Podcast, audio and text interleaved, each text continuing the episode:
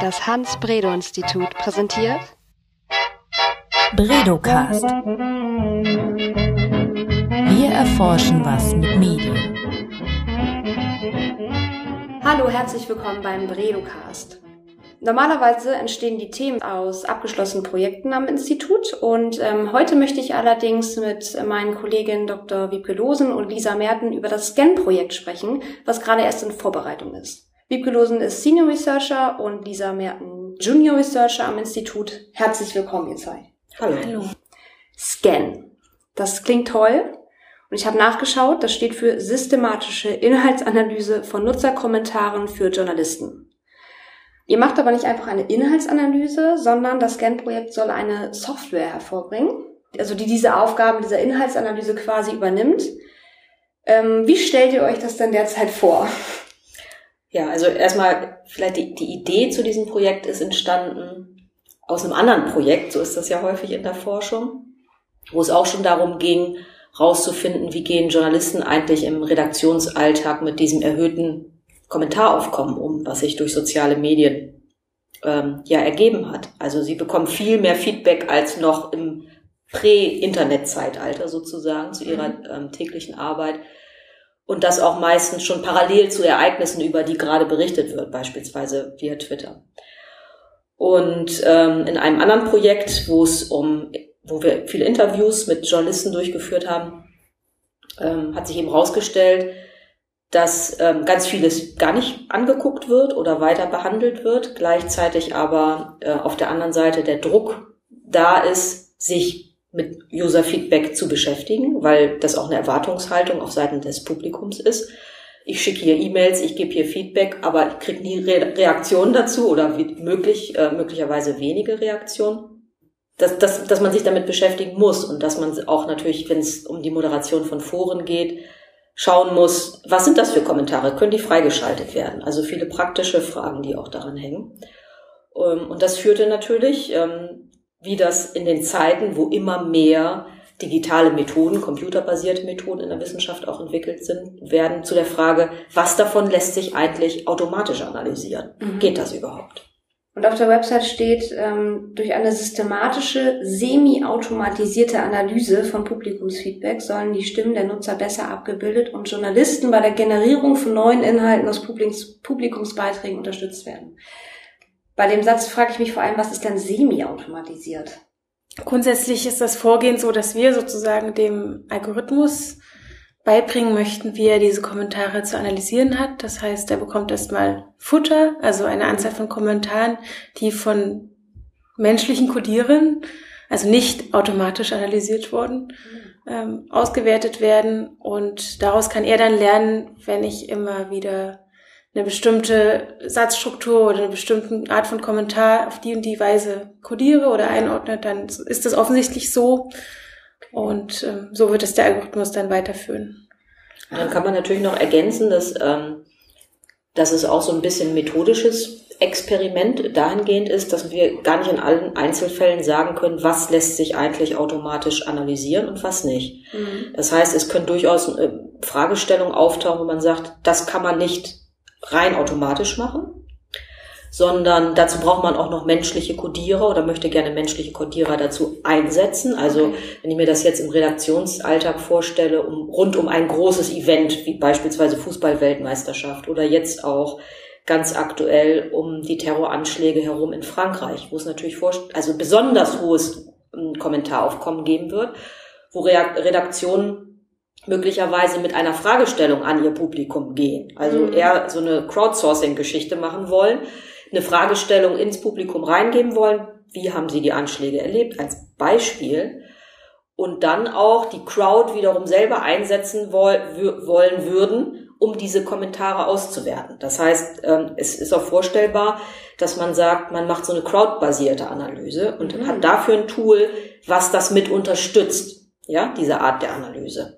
Also es, wir haben, wir, wir wissen aus der computergestützten Inhaltsanalyse, die es ja schon länger gibt, auch schon vor den Zeiten des Internet gab oder ähm, dass natürlich Schwierigkeiten, dass es große Schwierigkeiten gibt, Inhalte ähm, computergestützt oder rein automatisch zu analysieren. Also häufig begrenzt sich das dann auf ähm, Worthäufigkeiten oder Assoziationen zwischen Worten. Mittlerweile gibt es natürlich Sentimentanalysen, Maschinenlernverfahren, die, ähm, wie, wie Lisa das gerade beschrieben hat, dass man Algorithmus füttert mit bestimmten Informationen, der das dann auch selber lernen kann. Also da sind enorme Fortschritte.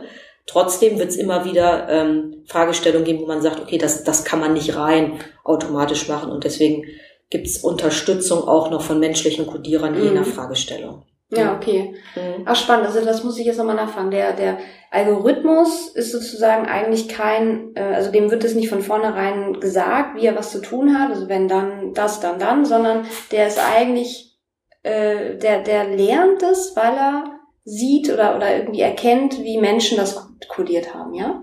Der sieht die Muster dahinter. Ach, hoffentlich. Und äh, ähm, muss das dann fortlaufend gemacht werden oder ist das einmalig? Oder gibt es immer, keine Ahnung, jeden Monat müssen zehn Kommentare irgendwie von Menschen gemacht werden? Oder seid ihr gar nicht? Also erstmal muss natürlich ein genaues Problem definiert werden, okay. sozusagen. Also äh, wenn man sich zum Beispiel jetzt vorstellt, also als praktischen Anwendungsfall, man hätte einen Datensatz, der alle gelöschten Kommentare in einer Redaktion enthält. Mhm. Ja.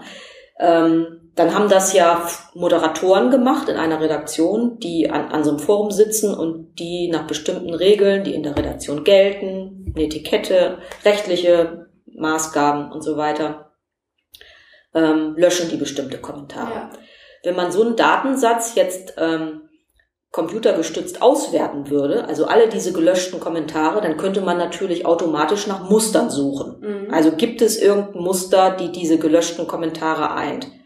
Ja, und mhm. ähm, daraus könnte man dann wieder Regeln ableiten, die man einem Algorithmus beibringt, zu sagen, immer wenn dieses oder jenes Muster auftaucht, dann ist die Wahrscheinlichkeit relativ hoch, dass dieser Kommentar gelöscht werden muss.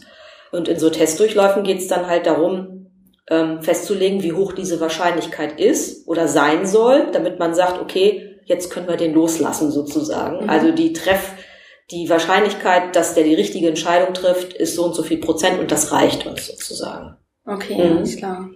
Mit meiner nächsten Frage steige ich gleich in die Besonderheit des Scan-Projekts ein. Ähm, das Hans-Bredow-Institut ist jetzt ja nicht dafür bekannt, besonders gut äh, Software entwickeln zu können. Wir sind ja die Profis für Medienforschung. Ähm, und deswegen ist es in diesem Projekt so, dass äh, wir gemeinsam mit einer anderen Disziplin in die Planung gehen, nämlich mit der Informatik. Das ist neu, oder? Ja, das ja. ist äh, recht neu. Warum ist diese Zusammenarbeit so wichtig und auch so fruchtbar? Also dieses Projekt ist sicherlich ein gutes Beispiel, um das mal zu erläutern. Es betrifft aber auch darüber hinausgehend, das vielleicht mal vorausgeschickt, unsere, die gesamte Entwicklung der Sozialwissenschaften, kann man eigentlich sagen, und eigentlich auch aller Disziplinen darüber hinaus. Aber zu Sozialwissenschaften können wir natürlich jetzt ähm, am, am besten Selbstauskünfte geben. Und das hat damit zu tun, wenn man also ganz basal ansetzt sozusagen, bei je, immer wenn wir das Internet nutzen, wenn wir soziale Medien nutzen, wenn wir digitale Medien nutzen, hinterlassen wir digitale Spuren, wie wir sagen. Also das heißt, unser Nutzungsverhalten, also es fallen routinemäßig Daten an bei unserem Nutzungsverhalten in, in digitalen Medien. Und die Idee der Wissenschaft ist natürlich, sich diese Daten zunutze zu machen. So, um, um soziale Prozesse zu erklären, an denen wir schon immer interessiert gewesen sind. Das aber jetzt mit anderen Mitteln und mit Hilfe mhm. von anderen Methoden zu machen. Das heißt, Big Data ist so ein Stichwort, was dann immer wieder fällt. Wie kann man sich diese Daten nutzen machen, äh, zunutze machen? Mit welchen Methoden kann man sie bearbeiten? Welche Fragestellungen kann man eigentlich damit überhaupt bearbeiten? Und das geht dann viel auch in den Bereich der Digital Methods, also der Entwicklung von digitalen Methoden, die, die das können. Mhm. Also die mit diesem Material arbeiten können und gleichzeitig Verfahren, also Verfahren ermöglichen, diese Daten auszuwerten, diese Daten zu erheben und so weiter. Mhm. So, und ähm, da merkt man eben schon, da bewegt man sich in dem Bereich der Informatik. Und was ich jetzt gerade so erzählt habe über, und Lisa, ähm, über Algorithmen und wie Algorithmen lernen und wie das funktioniert, das wissen wir ja auch nicht weil wir es studiert haben, sondern weil das praktisch sich in den Gesprächen mit Informatikern, mit Computerwissenschaftlern so rausgemändelt hat, damit mhm. wir verstehen überhaupt, wie arbeiten die, wie arbeiten wir und wie ergänzt sich das gegenseitig. Da sprichst du gleich einen, äh, einen Punkt an, den ich mich auch gefragt habe, nämlich ähm, stelle ich mir das so vor, dass die Informatiker oder die Computerwissenschaftler, sagt man das, Computerwissenschaftler? Ich frage mich das auch immer oft, Also aber zumindest im Englischen. So. ja genau. Die sagen halt immer Computer Scientists eher. Okay. Mhm. Und deswegen habe ich mir das jetzt irgendwie im Deutschen auch so angewöhnt. Aber, Ja, okay. finde ich ganz witzig. Mhm. Ich, ich teste das mal im, im Alltag, wie die Reaktionen sind. Ähm, naja, jedenfalls stelle ich mir das so vor, dass die, äh, dass, dass, dass die Computerwissenschaftler Mhm. ganz an, eine ganz andere wissenschaftliche Sprache sprechen als wir Sozialwissenschaftler. Ist das so? Ja? Und ähm, gibt es denn auch Kommunikationsprobleme deswegen? Oder musstet ihr vielleicht äh, äh, euch gegen, also du hast es ange- angedeutet, ihr musstet euch eure Disziplin gerade gegenseitig erklären. Ihr habt was gelernt über Algorithmus. Was haben denn die Informatiker über die Sozialwissenschaftler gelernt? Oder über die Sozialwissenschaften? Da müssten wir jetzt eigentlich einen Informatiker fragen. ähm, aber worüber ich nachgedacht habe, ist, dass man ja von der anderen Disziplin immer gar nicht so genau weiß, was die jetzt ähm, leisten kann, was die, wozu es da schon Kenntnisse gibt, welche Methoden da gebracht werden können. Und wenn ich überlege, was die Informatiker für einen Qualitätsbegriff haben, wenn es darum geht, die Qualität der Kommentare zu analysieren, da haben wir ja andere Erfahrungen, andere Theorien dazu und haben vielleicht auch eine Vorstellung, was kann man machen und was wo kann man irgendwie nur den Pudding an die Wand nageln, was Mhm. geht vielleicht nicht. Mhm. Und wir sind dann vielleicht auch mit anderen Sachen glücklich. Ja, okay. Ähm, Und am Beispiel der, des Qualitätsbegriffs, ke- wie verstehen wir den? Wie verstehen die Informatiker den? Also bei einem unserer Treffen ging es in der Tat genau darum. Also da ging es eben um die Frage, was soll der Algorithmus eigentlich irgendwann mal können? So, also was sind Kriterien, die jetzt wichtig sind, um äh, Nutzerkommentare zu qualifizieren, zu kategorisieren? Also in welchen Dimensionen könnte man da jetzt denken? Und da fiel eben auf Informatikerseite der Qualitätsbegriff, also welche Qualität hat so ein Kommentar? So. Und dann gehen natürlich beim Kommunikationswissen, bei einer Kommunikationswissenschaftlerin sofort alle Alarmglocken los. also, äh, wie du schon gerade gesagt hast, also der facettenreiche Qualitätsbegriff, was soll das eigentlich sein? Also, ab- ja, ja, gibt's ja Regalmeter von Literatur und auch ganz viele Inhaltsanalysen natürlich auch dazu, indem man das versucht. Und das konnte ich mir in dem Moment jetzt überhaupt nicht vorstellen. Und gleichzeitig natürlich vor dem Hintergrund der Frage, ist das für journalistische Redaktionen interessant? Denn in dem Projekt geht es ja auch darum, zu sagen, es soll ein Tool sein, das et etwas kann, was Journalisten und Journalistinnen in Redaktionen dann nicht mehr händisch machen müssen. Ist das überhaupt eine Frage, an die die rangehen? Mhm. So, das, das ist natürlich die nächste Frage. Und dann mussten wir erstmal so rausarbeiten, okay, Qualität kann da ganz un natürlich unterschiedliche Dimensionen sein, haben. Äh, es kann aber auch um Qualität gehen, die einen Beitrag hat, der kommentiert wird. Es kann um die Qualität gehen, die der Kommentar hat, der diesen Beitrag kommentiert. Und es kann natürlich auch um die Qualität gehen, wie sie eingeschätzt wird im Kommentar im Hinblick auf den Beitrag. Ja, Ja, okay. also dass ein Kommentierender jetzt sagt, das ist ja voll der schlecht recherchierte Beitrag. So, dann ist es natürlich schon interessant für eine Redaktion, wo Mhm. man sagen kann, okay, vielleicht ist eine ganz grobe Orientierung erstmal zu sagen, ähm, Lob versus Kritik in solchen Kommentaren. Ja, was das schon mal hilft, einen großen Teil in unterschiedliche Töpfchen zu packen, um zu gucken, mit, mit, mit der Überlegung, vielleicht ist es jetzt für eine Redaktion erstmal wichtiger zu gucken, was ist auf der kritischen Seite in, in den Kommentaren drin, verbirgt sich, verbergen sich da Hinweise auf Fehler möglicherweise, die man schnell korrigieren kann. Mhm. Oder ist es eher so ein allgemeines Lügenpresse-Bashing, wo man jetzt sagt, okay, ja, müssen wir natürlich im Blick behalten. Wenn sich diese Art von Nutzerfeedback häuft, dann läuft irgendwie gerade was schief. Aber ähm, da ist auch natürlich viel dabei, worum man sich jetzt in der alltäglichen Redaktionsroutine möglicherweise jetzt nicht sofort kümmern kann. Mhm. So eher. Ne? Das heißt, ähm, der Versuch, Qualität aufzudröseln, auch in eine handhabbare Größe jetzt im Hinblick darauf, ähm, was davon ist eigentlich für eine automatisierte Analyse geeignet und was verspricht dann auch noch einen Nutzen in, in einer journalistischen ähm, Routine, in der alltäglichen. Mhm. Nur die Frage ist ja auch, äh, fängt ja ganz weit vorne an, ganz, wenn wir darüber reden, was sind eigentlich Algorithmen? Mhm. Also wir haben, es gibt insgesamt eine Kooperation zwischen dem, dem Institut und den Informatikern, wir uns auch mal grundlegend getroffen haben, um zu schauen, was könnte interessant sein für gemeinsame Projekte. Und da mussten wir, glaube ich, also nach einer Stunde waren wir vielleicht so weit, dass wir unter Algorithmen das Gleiche verstanden haben. Oder zumindest, dass wir eine Vorstellung davon hatten, was die Informatiker da, damit meinen Ja. und dass die wussten, wovon wir reden, wenn wir diesen Begriff völlig äh, unkonkret verwenden. Und ich habe gerade nochmal drüber nachgedacht, dass auch so ein bisschen die, ähm, die, die Ansätze des, was jetzt wissenschaftliche Projekte sind, äh, unterschiedlich sind, weil das in der Informatik oft so eine Art Proof of Concept ist. Also wir haben ein Problem und wir, ja. wir programmieren was, was dieses Problem löst und dann beweisen wir noch, dass das Problem damit gelöst wurde. Während für uns jetzt vielleicht noch interessanter wäre, was, wie benutzen die Journalisten am Ende dieses Tool, was wir ihnen da entwickeln und hilft es ihnen und was bedeutet das auch, dass sie dieses Tool jetzt haben mhm. um, für die journalistische Praxis? Ja. Das also sich dann schön ergänzt. Genau, also insofern geht's jetzt gar nicht darum, immer zu sagen, wir müssen die mit den gleichen Begriffen operieren. So, das, das ist gar nicht unbedingt meines Erachtens das Ziel. Also ist natürlich sofern das Ziel, als man sich miteinander verständigen muss. Aber trotzdem müssen wir natürlich weiterarbeiten mit unserem Algorithmusbegriff, der ja mehr so eine, ich sag mal, so eine Chiffre ist für viele Veränderungen, die wir jetzt eben in der beobachten, wie Öffentlichkeit hergestellt wird, welche, welche Effekte Algorithmen bei der Erstellung von Öffentlichkeit haben. Also wenn wir jetzt an Google News beispielsweise denken oder so, oder wie Suchmaschinen Relevanz definieren, das sind ja alles Fragestellungen, die in der Kommunikationswissenschaft ganz alt sind, die wir uns aber immer im Hinblick auf Journalismus und Medien gestellt haben. Also mhm. wie definieren die Relevanz? Wie tragen die dazu bei, was wir unter Öffentlichkeit verstehen? Und diese Fragen wenden wir jetzt auf, auf Algorithmen an. Und das heißt, das ist ein anderes Verständnis von, von Algorithmus. Algorithmus eher als so, so eine Chiffre für diese grundlegenden Veränderungen der Kommunikationsprozesse. Und gleichzeitig müssen und wollen wir natürlich verstehen, was meint mein Informatiker damit. Und Informatiker wollen verstehen, was meinen wir damit, weil die natürlich auch sehen, dass ihre Forschung in immer neuen Kontexten sozusagen relevant wird. Und das ist für die ja auch hochgradig spannend. Mhm. Ich merke schon, wir müssen einen äh, nächsten Podcast zu dem Thema ähm, mhm. äh, machen, wenn das Projekt angelaufen ist und dann unbedingt einen Informatiker mit an den Tisch holen oder ja, einen Informatiker. Absolut, ja.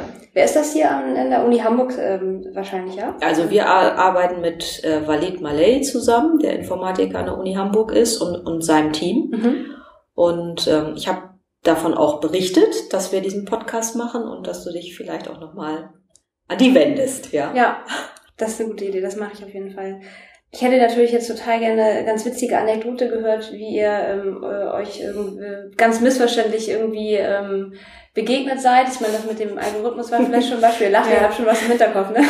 Ich weiß nicht, nee, also ähm, ja, eine Geschichte war, das war halt so eine e- E-Mail-Kommunikation. Habe ich von einem, ähm, von CJAT war das, glaube ich, die E-Mail. Also ein Mitarbeiter aus dem Team von Valid Malay äh, bekommen, der gefragt hat nach, nach Coding Instructions, ob ich ein paar Beispiele für Coding Instructions hätte. Und dann habe ich überlegt, was meint er denn jetzt? Und ähm, habe dann gedacht, wahrscheinlich meint der sowas, was wir darunter verstehen, wenn wir sagen, ein Codierbuch für eine Inhaltsanalyse. Mhm. Ne? Dann habe ich mich erstmal natürlich gewundert, wozu braucht der sowas, bis, wir, bis mir dann bei mir wieder der Groschen fiel, okay, die brauchen, die setzen ja auch menschliche Codierer ein für den, für die Phase, wo der Algorithmus noch was lernen muss. Und dann habe ich zurückgeschrieben, ähm, meinst du Inhaltsanalysen für Nutzerkommentare? Und dann hat er zurückgeschrieben, das ist egal, das könnte auch was anderes sein. Und dann habe ich gedacht, nee, meine Theorie kann eigentlich nicht stimmen, was ich mir überlegt habe, was Wenn das egal ist, dann hm. Ja. Und dann haben wir entschlossen, dass wir miteinander telefonieren müssen, ähm, weil das jetzt per E-Mail-Kommunikation nicht mehr zu klären war. Und dann hat sich herausgestellt, also ich war mit meiner Theorie schon richtig. Er meinte sowas wie ein Codierbuch und egal was in dem Moment, Moment, weil er wissen wollte, wie bauen wir sowas auf? Also wie, ah, okay. wie schreiben wir praktisch, wir nennen das dann ja, wie gesagt, Codierbuch, und Kommentare, die in so einem Codierbuch stehen, die erklären, was muss ein Codierer machen, Auch eine Arbeit wenn er vor ja. genau, wenn ja. wenn er vor dem Material sitzt. Mhm. Also was ist die Untersuchungseinheit und wie ja. Beispiele, um bestimmte Codierungen zu treffen und so weiter. Also wir wir haben eigentlich über eine und dieselbe Sache gesprochen, aber waren beide nicht so richtig sicher, ob das wirklich der Fall ist und ähm, ich habe dann natürlich gedacht, ne, das ist, kann ja nicht egal sein. Wir reden ja hier über Nutzerkommentare. Es muss dann also ein Codierbuch zu Nutzerkommentaren sein. Und ihm ging es aber eigentlich mehr nur mal um diese grobe Struktur, um zu sehen, wie sowas aussieht. Mhm. Das ist ja nochmal eine andere Form der Interdisziplinarität. Also wenn man in sein, seinem sozialwissenschaftlichen Bereich bleibt und viel mit ja, Politologen oder Soziologen oder so zusammen ähm, sitzt, dann gibt's da natürlich auch schon Sachen, wo man denkt, Mhm. okay, das ist jetzt eine ganz andere Sicht auf die Dinge, aber man ist so im Bereich Sozialwissenschaften noch. Und hier ist der, der, der Sprung natürlich über die Disziplinen nochmal größer und nochmal anregender, würde ich sagen. Mhm. Ja. Wie war, achso, wolltest du noch was sagen? Ähm, ja, ich habe gerade darüber nachgedacht, wie interessant das auch nochmal ist für den Blick auf die eigene Disziplin, wenn ich auf einmal versuche, unsere Codierbücher in so Programmiersprachen zu denken. Also wenn ich überlege, eigentlich ist das ja auch if die eine Bedingung, also Ja. wenn zum Beispiel der Inhalt positiv ist, dann wird das codiert. Oder ich gehe dann in dem String oder in dem Loop immer wieder über den bestimmten Kommentar drüber. Eigentlich Ja. könnte ich das auch in dieser Sprache formulieren. Ja. Und Ah, ja, genau, das das macht gedacht. dann das Codebuch vielleicht logischer oder Mhm. den geschriebenen Code nochmal erklärbarer mit unserem Codebuch, je Ja. Wenn man die, die äh, Anweisungen von Informatikern befolgt, wie ein richtig guter Algorithmus ausseh zu sehen hat, da haben die bestimmt auch Vorstellungen von, kann man bestimmt auch seine Codebücher noch besser machen, das meintest du, ne? Vielleicht. Ja. Gleichzeitig sieht man ja auch an den, an den handgemachten Inhaltsanalysen, die in der Kommunikationswissenschaft ja schon seit vielen Jahrzehnten gemacht werden, wie fehleranfällig das ist. Ne? Mhm. Also und wie schwierig es ist, selbst so einfache Kategorien wie was ist das Hauptthema eines Beitrags in eine gescheite Codiereranweisung zu übersetzen. Mhm. Das heißt, man darf es auch nicht jetzt ähm, die Fähigkeiten der Automatisierung überschätzen. Und das, das sieht man eben auch, wenn man, wenn man in der Methodenentwicklung eben schaut, was können computergestützte Inhaltsanalysen und was können sie nicht. Und ähm, es ist aber in der Tat so, dass eben durch Maschinenlernen, ähm, Möglichkeiten des Maschinenlernens, also was Lisa vorhin beschrieben hat, das rasend schnell geht wie, wie viel besser diese computergestützten Inhaltsanalysen werden. Mhm. Mich fasziniert das auf der einen Seite und auf der anderen Seite, äh, nicht, macht mir Angst, ist vielleicht ein bisschen zu hochgegriffen, Mhm. aber so, also man denkt dann ja auch irgendwie so an so eine künstliche Intelligenz, ne? Aber die Mhm. Informatiker nennen das wahrscheinlich noch nicht so, oder? Das weiß ich gar nicht. Das ist eine gute Frage für das Informatiker-Podcast. Doch, das nennen die schon auch Ja. so, aber da würde ich mich jetzt in Bereiche Ja. hinauswagen, von denen ich nicht viel Ahnung habe.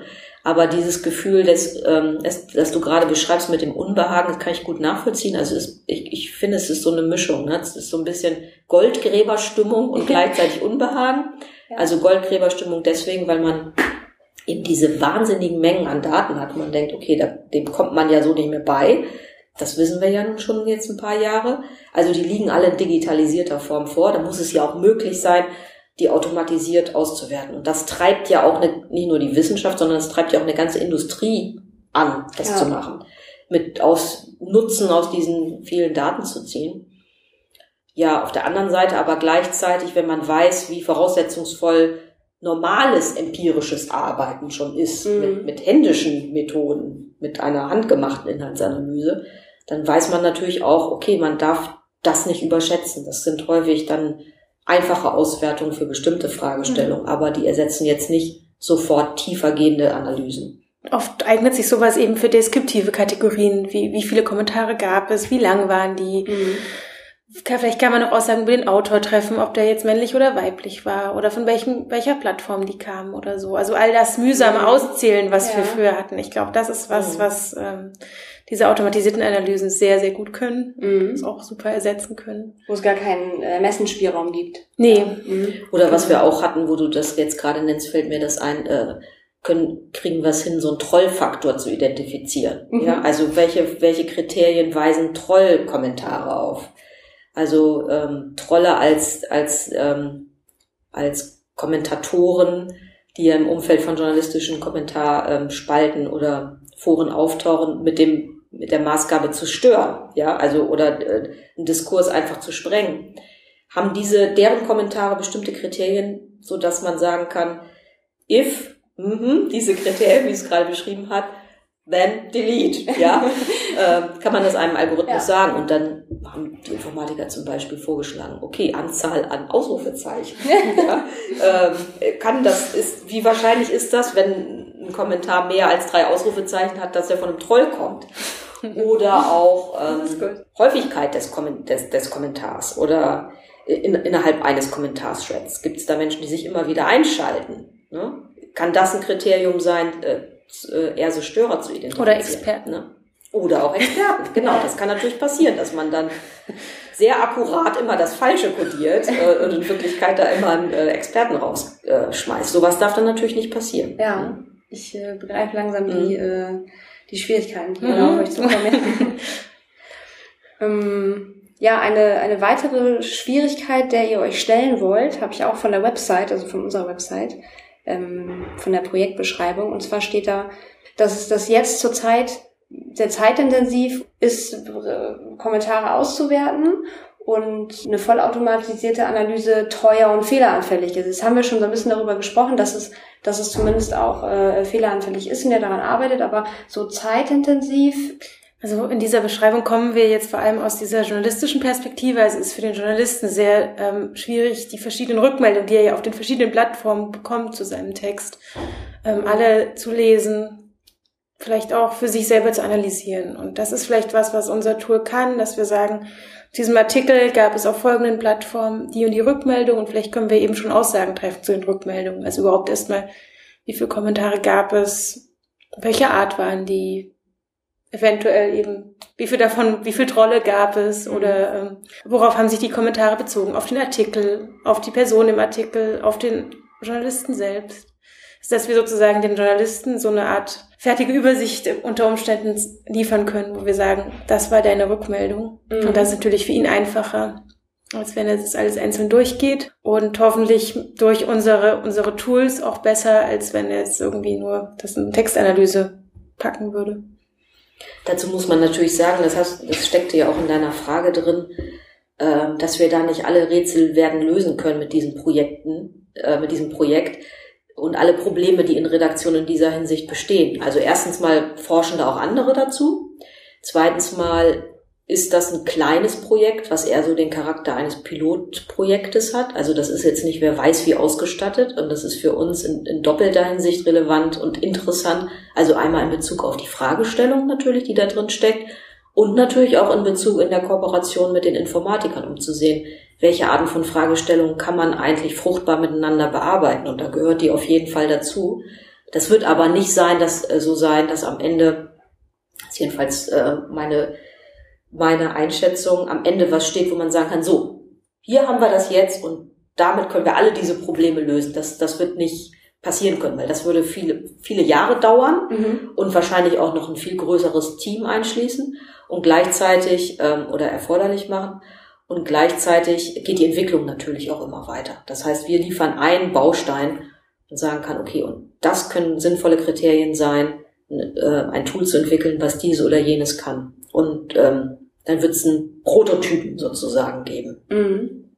Und dieser Prototyp, ich meine, der ist ja, der wird ja sicherlich irgendwas können. Oder zumindest irgendwelche Erkenntnisse abwerfen. Mhm. Äh, was passiert denn damit? Wird das an den Höchstbietenden verkauft oder Nee, also das wird Open Source sein. Mhm. Das ähm, ist ja auch ein, wenn man so will, ein Qualitätskriterium aus äh, Informatikersicht, ähm, die ja auch ein Interesse daran haben, zu sagen, also hier, das ist, ist unsere Arbeit, die können andere weiterentwickeln, die können andere nutzen.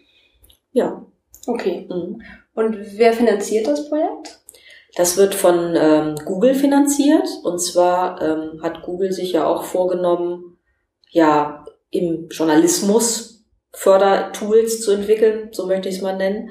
Und da gab es einen Topf, der speziell hieß Computational Journalism, also der sich für diesen Bereich ähm, stark gemacht hat mit der Maßgabe, Tools zu entwickeln. Das ist natürlich immer der Ansatz von Google. Da muss irgendein Tool, ein was Technisches hinterher rauskommen, ähm, die die Arbeit von Journalisten erleichtert. Mhm. Also ein Tool, das die Arbeit von Journalisten erleichtert. Und ähm, ja, das war eine Ausschreibung, auf die wir uns mit dieser Fragestellung beworben haben. Und wie gesagt, also das ist eher eine kleine Fördersumme. Und ähm, ja. Okay, aber, aber wir haben natürlich auch Interesse daran, jenseits dieses Projekts weiter in diesem Bereich zu arbeiten. Also dass man sagen kann, das muss ja nicht der, das Ende dieser Art von Forschung sein, sondern danach kann ja. man das auch weiter verfolgen. Ja. Mhm eigentlich äh, tatsächlich ziemlich geballte Kompetenz hier ähm, durch die Zusammenarbeit mit, mit den Sozialwiss äh, mit den Informatikern. Aber Google, muss ich jetzt nochmal direkt nachfragen, hat, äh, gibt es da irgendwelche Regeln, an die ihr euch halten müsst, oder müsst ihr am Ende die, ähm, keine Ahnung, denen exklusiv zumindest teilweise zur Verfügung stellen oder sowas? Erfreulicherweise nicht. Mhm. So, das ist natürlich auch eine Frage, die man sich selber als jemand stellt, der unabhängig forschen will. So, was, was bedeutet das jetzt? Und ähm, da sind aber auch die Informatiker viel erfahrener im Umgang mit solchen Fördermitteln. Okay. Und ähm, so dass wir, dass wir da eigentlich uns gegenseitig sehr früh versichern konnten, okay, das hat ansonsten jetzt keinerlei Konsequenzen. Natürlich ist das unser Drittmittelgeber und äh, der kriegt natürlich auch Bericht von uns mhm. und hat natürlich auch einen Anspruch darauf zu erfahren, was wir hier machen, beziehungsweise das wissen Sie ja auch mit der Ausschreibung, also mit dem, mit unserer Bewerbung aus dieser Ausschreibung schon und was hinten dabei rausgekommen ist. Ja. Aber ich hatte, also ich hatte jetzt mit denen seitdem überhaupt nichts mehr zu tun, beziehungsweise ich hatte damit bisher noch gar nichts zu tun, außer dass ich eben ähm, in die E-Mail-Kommunikation eingebunden bin. Herzlichen Glückwunsch. Ihr Proposal ist ausgewählt worden. ja. Mhm. Den Moment, in dem wir sagen, klar, wir werden die Ergebnisse an Google weitergeben, aber wir geben sie eben in dem Moment auch an alle anderen, wenn das ein Open Source Projekt ist. Ja. Und ähm, damit hat jeder die Chance, sich das anzugucken ja. und das zu benutzen. Und für uns ist ja immer wichtig, dass wir Forschung machen, äh, die Erkenntnisse liefert, die wir auch veröffentlichen können. Also wir würden so ein Projekt nicht machen, wenn irgendjemand sagen würde, das dürft ihr nicht veröffentlichen. Also mhm. das ist ja nicht die Art von Forschung, die wir betreiben wollen, sondern das ist ja auch ein, da stecken ja auch wichtige wissenschaftliche Erkenntnisse drin, die wir natürlich auch publizieren wollen, klar. Ja. Also der Stand des Projektes, äh, weiß ich, ist am Anfang. Mhm. Das, äh, das trifft es wahrscheinlich auch. Wie mhm. sieht das dann konkret aus? Was bedeutet das? Also das bedeutet, dass, äh, dass ein Nadelöhr ist, dass wir eine journalistische Redaktion wollen und brauchen als Kooperationspartner. Und zwar deswegen, weil wir zwar schon viel darüber wissen, vielleicht welche Probleme und welcher Lösungsbedarf in journalistischen Redaktionen in dieser Hinsicht im Umgang mit Nutzerkommentaren vorliegen, aus, aus anderer Forschung so. Aber natürlich etwas entwickeln wollen, wo Journalisten auch sagen, das löst tatsächlich ein Problem, was wir hier haben in, in unserem Arbeitsalltag. Oder das ist ein so ein Tool, wenn wir uns was wünschen könnten, sollte das dieses oder jenes können. So, das heißt, dafür wollen wir eine Redaktion als Kooperationspartner gewinnen. Und da sind wir noch in der Akquirierungsphase. Das heißt, da zeichnet sich schon was ab, ähm, was ganz gut aussieht. Den Namen der Redaktion werde ich natürlich jetzt noch nicht nennen, weil auch noch nicht klar ist, was, was die Redaktion, ob die sagt, okay, das wollen wir, da wollen wir anonym bleiben oder nicht. Also das weiß man immer. Bei so einer Art Redaktions, enger, also enger Kooperation mit Redaktion muss man schon auch auf die Wünsche ähm, und Bedürfnisse von Redaktionen eingehen. Und da kommt es eben auch immer mal wieder vor, dass die sagen, da wollen wir aber nicht namentlich genannt werden oder so. Mhm. Also aus was für Gründen auch immer, weiß man nicht. Ja. Sehe ich jetzt bei diesem Projekt eher nicht, aber in anderen gab es das eben schon mal. Ja. Ja gut, wäre ja auch nicht so schlimm, dann sagt man nee, überhaupt nicht. Das, ja. Mhm. das ist für uns überhaupt nicht wichtig. Also für uns ist wichtig, dass wir einen Zugang insofern haben, als dass wir dann eben mit vor Ort mit Menschen sprechen können, die mit diesem Problem in der Redaktion konfrontiert sind. Also ganz normale Redakteure, aber auch Social Media Redakteure, Community Management, die sagen ähm, können, wir machen das bisher so und so und wenn wir uns jetzt vorstellen, wir könnten eine technische Unterstützung dafür haben, dann würden wir uns dies oder jenes wünschen. Also praktisch so ein, die Informatiker nennen das Requirement Workshop, ein Workshop, wo man praktisch die Anforderungen definiert mhm. und die Wünsche und die Funktionalitäten definiert, die ein, dieses zu entwickelnde äh, Software-System, also Software-System, sagen die, ähm, haben soll. ja. Tool hört sich ja immer so klein und niedlich an, ja. aber das äh, Software-System trifft es dann schon eher. Dies, ähm, also was dieses Software-System können soll. Und dann sollen die natürlich das auch, das wünschen wir uns zumindestens testen. Ne? Und dann sagen, okay, das funktioniert schon mal ganz gut, das funktioniert nicht so gut und so weiter. Das ist im Moment eben so ein bisschen das Nadelöhr, weil da sind wir noch in der Akquisephase. Okay. Aber wir machen ansonsten hm. schon, treffen uns schon, sind im Austausch, um zu gucken, in welche Richtung soll sich das eigentlich weiterentwickeln. Wir überlegen halt gleichzeitig schon, welche Kategorien mhm. kann man auf diese Nutzerkommentare anlegen, wie könnte man das technisch umsetzen. Also die Informatiker sind auch schon tatsächlich dabei, eine Benutzeroberfläche zu arbeiten dafür. Für die Software oder die das. Also zunächst mal dafür, für diese Phase, wo man noch menschliche Codierer einsetzt, mhm. um zu sagen, ähm, das sind die Kategorien, nach denen du jetzt mal Nutzerkommentare kodierst. Mehrere Codiere auch. Also das muss man sich dann auch schon so vorstellen wie so ein Reliabilitätstest, den wir ja auch machen in der richtigen, in der handgemachten Inhaltsanalyse. In der richtigen. In der richtigen. um zu gucken, ähm, verstehen die das Gleiche darunter oder ähm, und um natürlich Daten zu generieren über das Material und die zugehörigen Kategorien, damit der Algorithmus wieder was zum Lernen hat, sozusagen. Mhm. Ja, okay. Und wenn die Redaktion gefunden ist, mhm. wenn es jetzt jemand hören würde, äh, der Redakteur ist oder an entscheidender Position, könnte man den jetzt hier noch sozusagen äh, ansprechen auf diesem Kanal, einen Aufruf starten oder ist es dafür eigentlich jetzt schon zu spät? Ich hoffe, dass es dafür zu spät ist, aber sicher bin ich mir nicht. Na gut, okay. Und dann geht es weiter, dann äh, findet man eine Redaktion, dann testet man die äh, ersten Ausläufer der Software mhm. und dann geht es einfach so Schritt für Schritt weiter. Oder gibt mhm. es noch so einen großen Meilenstein, der euch bevorsteht?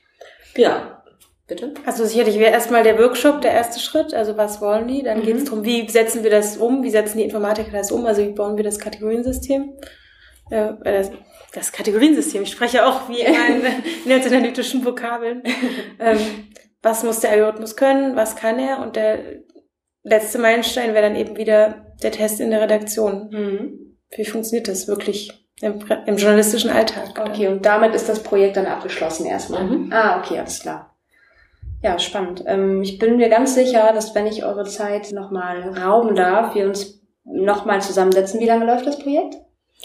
Ja, also ja. das wird so ein knappes Jahr ungefähr dauern, okay. wobei wir jetzt auch nicht so ganz strikt einen Anfang und ein Ende definieren müssen okay. jetzt, sondern eigentlich eher so gucken müssen, ähm, das sind die finanziellen Ressourcen sozusagen, die man als Unterstützung hat und gleichzeitig aber gucken müssen, wie viel wollen wir reingeben, darüber hinaus auch noch, weil es auch noch für Anschlussforschung interessant sein kann. Mhm. Und ähm, da ist sowohl als auf Informatikerseite als auch auf Seiten hier bei uns schon das Interesse zu sagen, also das ist ein Thema, an dem wir dranbleiben wollen und jetzt nicht ähm, mehr so denken, dann ist das Projekt zu Ende und dann kümmern wir uns nie wieder darum, ähm, sondern das auch als, als Baustein für größere Sachen betrachten. Okay. Ähm, aber ich glaube, ein ganz guter Zeitpunkt wäre, wenn der Workshop stattgefunden mhm. hat. Dann können wir uns nochmal zusammensetzen und vielleicht kriege ich ja tatsächlich, unabhängig von euch, so einen Informatiker mal hier vor das Mikrofon. Das wäre mal ganz interessant. Dem stelle ich dann exakt die gleichen Fragen wie euch. Ja. Und dann stelle ich die mal so nebeneinander. Ja gut, mehr Fragen habe ich jetzt nicht. Habe mhm. ich noch irgendwas, äh, wollt, ihr unbedingt irgendwas sagen, was die Welt hören muss? Ja, ich weiß nicht. Also im Prinzip haben wir, glaube ich, die alle wichtigen Fragen angesprochen. Also für mich persönlich, wie gesagt, ist bei diesem Projekt noch anders noch als bei anderen Projekten diese Doppelperspektive interessant, ne? um die wir jetzt auch die ganze Zeit gesprochen haben. Also es ist auf der einen Seite eine sehr interessante und praktisch auch relevante Fragestellung, mit der wir uns hier beschäftigen und gleichzeitig diese dieses, ähm, diese Zusammenarbeit mit einer Disziplin, die, die ich sehr faszinierend finde, die mir auch nochmal hilft, viele andere Dinge besser zu, zu verstehen, was wir jetzt so in den Feuilletons immer lesen über Algorithmen und Big Data und so weiter, Stimmt. wo wir alle uns ja fragen, wie geht das eigentlich weiter? So mit ähm, wie Relevanz definiert wird, wie Öffentlichkeit sich verändert oder unser Verständnis von Öffentlichkeit sich verändert. Also das, diese Doppelperspektive finde ich total spannend. Und ähm, dieses mulmige Gefühl, von dem du vorhin manchmal gesprochen hast, das auch insofern so ein bisschen zu rationalisieren, weil man sieht, wie in der Informatik gearbeitet und gedacht wird. Das mhm. ähm, finde ich auch noch einen wichtigen Erkenntnisgewinn an dieser Kooperation. Ein sehr schönes Schlusswort. Ich, ich mache das jetzt immer so. Ich rede einfach so lange und frage so lange weiter, bis jemand ein schönes Schlusswort sagt. Ein natürliches Ende gefunden. ja, genau. ähm, ich danke euch für dieses sehr interessante Gespräch und freue mich jetzt schon auf das nächste. Tschüss, ne? Tschüss, Dank. Tschüss. Bredocast. Wir erforschen was mit Medien. Thank.